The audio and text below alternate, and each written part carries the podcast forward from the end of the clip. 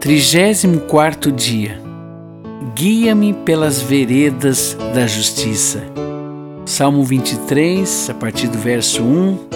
O Senhor é o meu pastor, nada me faltará. Ele me faz descansar em pastos verdes e me leva a águas tranquilas. O Senhor renova as minhas forças e me guia por caminhos certos, como Ele mesmo prometeu. Verso 1 ao 3.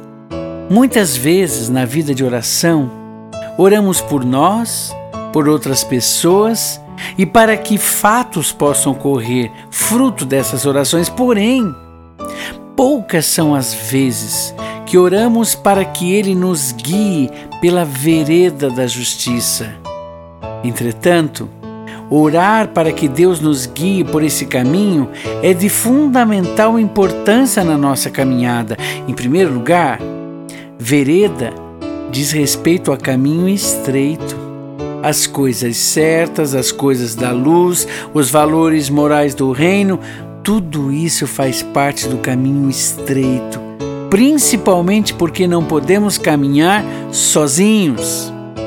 Em contrapartida, o mundo e aquilo que ele oferece é considerado na Bíblia como sendo o caminho largo, fácil de entrar, de se envolver e se praticar a luxúria e os prazeres dessa vida.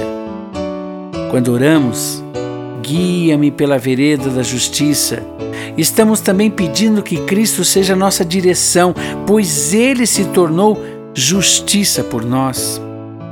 Peça hoje em oração a Deus, guia-me na vereda da justiça. E complemente orando de forma semelhante ao salmista, por amor ao seu nome. A ideia é simples. Quando caminhamos por estradas errantes da injustiça, é o nome de Deus que é envergonhado. Quando o caminho é de justiça, o nome de Deus é glorificado e encontramos a retidão para as nossas vidas. Oração: Senhor, guia a minha vida e da minha família nos caminhos que são de retidão e justiça, que eu possa alcançar essa bênção neste dia.